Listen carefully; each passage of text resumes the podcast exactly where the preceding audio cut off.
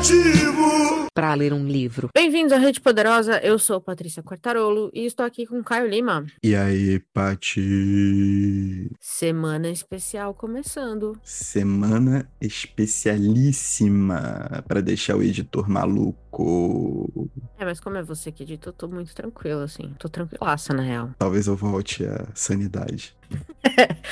É, a gente gostou tanto do Me Dê Motivos que a gente lançou nem sei quando e a gente teve respostas tão boas dele que a gente decidiu aproveitar esse backlog de livros que a gente já leu em comum, pegar mais alguns e a gente vai ter uma semana inteira para fechar setembro com Me Dê Motivos. Todo dia vai ter um para vocês. Exatamente, de segunda a sexta, em horário comercial. O patrão ficou louco. O patrão ficou maluco, Casas Bahia Toedinha. Quer pagar quanto? A gente aceita receber. Aí, para começar, a gente decidiu. Ah, eu não podia deixar de ser. Eu tô reclamando faz muito tempo que o Steinbeck não é reeditado no Brasil. Finalmente, ouvimos que ele será reeditado com a mesma tradução que já tinha antes, mas tudo bem, a gente aceita. É numa capa razoável, não é das piores, não é das melhores, mas não é das piores, então tá bom. Pela Record. Sim, o roxo uva, né? Tinha que ter, né? As vinhas dele. Originalíssimo, aliás. Assim, É. o designer deve ter sido um gato meu. Isso, isso. Com todo respeito ao designer. Então a gente vai falar do classiquíssimo As Vinhas da Ira de, de John Steinbeck. Minha primeira experiência com o autor, que já foi incrivelmente marcante. Me dê motivos, como vocês sabem, um, um episódiozinho bate-bola rapidinho em que a gente lista algumas ideias aqui, algumas sugestões ou motivos de por que você deve ler, hoje no caso, As Vinhas da Ira. Perfeito, Paty. E meu primeiro motivo é justamente o motivo da Uhum. disponibilidade. Porque com essa nova edição, Exatamente. é muito importante que vai dar uma queda nos preços das edições antigas, que são até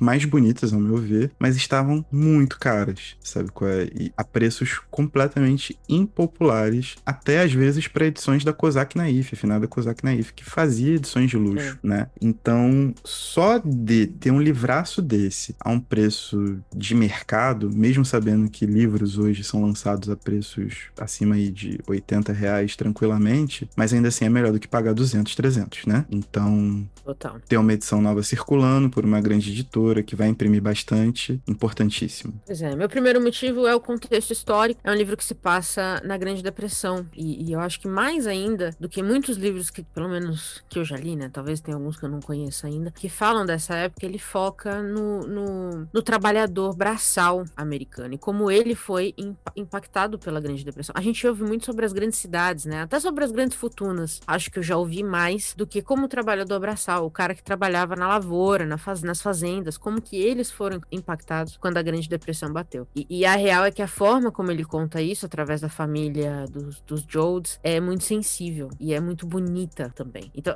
só aqui, cinco, cinco motivos em um, né? Mas o, o contexto histórico, por si só, eu acho que vale a pena demais para ler, porque é um viés que a gente ainda não vê com tanta facilidade, ou não se descobriu ainda. Se fala muito. Um olhar humano, né, é sempre muito importante, porque quando se fala em Grande Depressão, em New Deal, sempre tem uma coisa muito economicista, e a gente perde um pouco da, da dimensão histórica para as pessoas do que foi aquilo ali, para pessoas comuns, né, trabalhadoras. Então isso é muito importante. isso. A gente fala, a gente ouve muito falar dos- das grandes fortunas que sumiram, né? Dos É. caras ricos que ficaram sem nada. O que a gente esquece é quem já não tinha nada. O que, que aconteceu com Exato. essas pessoas? Viraram miseráveis. Então é uma. E ainda mais hoje, né? Que a gente vê crises impressionantes econômicas o tempo todo. É um livro que faz a gente muito pensar nisso. Quem já não tinha nada se fodeu mais? E a resposta sempre pra essa pergunta é sim.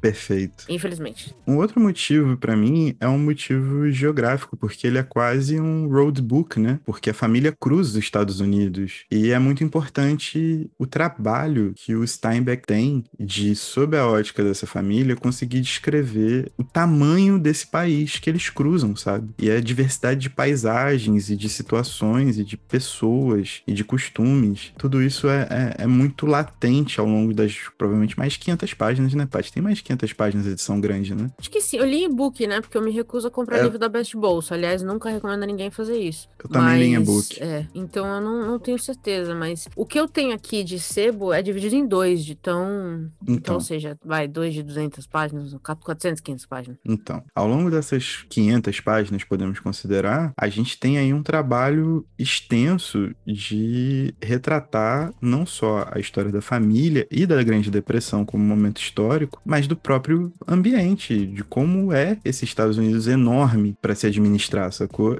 Acho que você ter uma dimensão do quão grande é esse país faz as coisas também serem amplificadas. E o Steinbeck tem um trabalho primoroso em relação a isso. A caneta ali é, meu Deus. Nobel, né? Nobel, bem dado demais esse. Sim, sim, sim. Um dos, um dos que realmente assino embaixo tranquilamente. Meu próximo motivo é a, a, poesia do livro. Eu acho que não só esse contexto, eu concordo demais. Ele é um livro, é um road book maravilhoso. Mas desde o título já tem uma poesia embutida ali muito, muito bonita e muito dolorida, eu diria. É, dizem que o título é uma resposta para um, um trecho do Apocalipse. Eu não não, conheço, não vou citar aqui, mas fala muito da opressão do juízo final, porque eu acho que, à medida que você lê o livro, é isso que os Jodes encontram, é uma opressão muito, muito intensa, da qual eles não conseguem escapar, porque aquilo é, é aquela questão, né? Você trabalha por 10 centavos ou por 15 centavos, aí o minuto que você leva pra pensar, ele fala, bom, 15 centavos não dá mais, aquele cara já pegou, então agora você só tem 10 ou 5. Então é uma opressão constante, latente e dolorida demais, e você colocar isso na página de uma maneira com que o leitor sinta, sem ter que ficar explicando o que é, exige uma caneta muito poderosa. Exige uma força ali muito impressionante. Eu acho que do título à cena final do livro, que é diferente do, do filme, aliás, mas do título à cena final, essa, essa, essa escrita cheia de.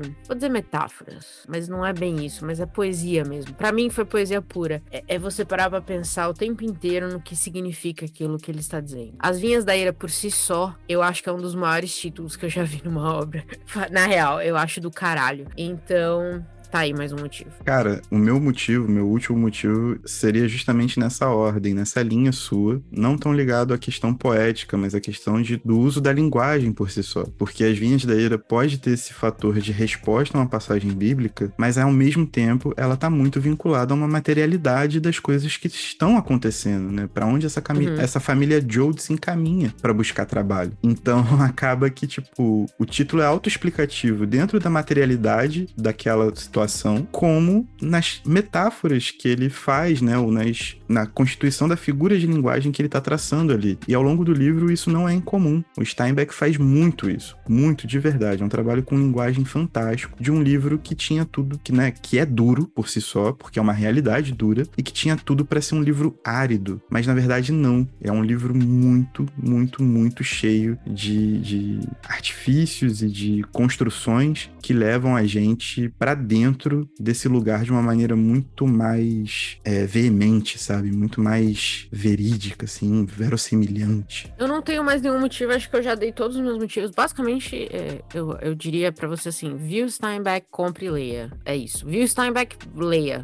Simplesmente se vire. Mas eu também queria deixar uma recomendação, se eu puder, que é assista o filme. O filme não é, é. o filme foi feito em 40, né? O livro originalmente foi lançado aos 38, 39. Então foi muito rápido o processo do. O livro livro saiu, bombou, virou meio que cânone já até nas escolas americanas, já virou filme. E o filme tem ninguém menos que Henry Ford num papel maravilhoso. O filme é muito bom. É um filme preto e branco, então aí vê aí as suas frescuras, mas é muito bom. A cena final, como eu disse, é diferente do filme e do livro, mas vale a pena. São duas experiências muito boas e eu acho que o filme fez um trabalho muito bom em, em conseguir traduzir para o visual essa linguagem tão importante que o Steinbeck usa. Então é mais uma recomendação. Você não perde nada se não ver o filme, eu diria. Porque o livro realmente é, o, é, o, é a estrela. Assino embaixo, Paty. Sem mais nada acrescentar. Então é isso. Um milhão de motivos. Viu Steinbeck, leia. É isso. Desde Ponto Pérola. Esse é o resumo. Até as vinhas da ira. Tudo. Fez Tudo. muito bem. Temos episódio? Temos episódio. E tchau. Tchau.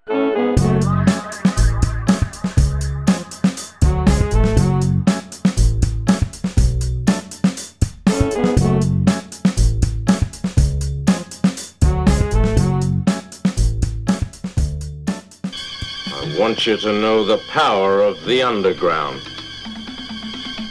We'll fight alone, just as we used to do in those days.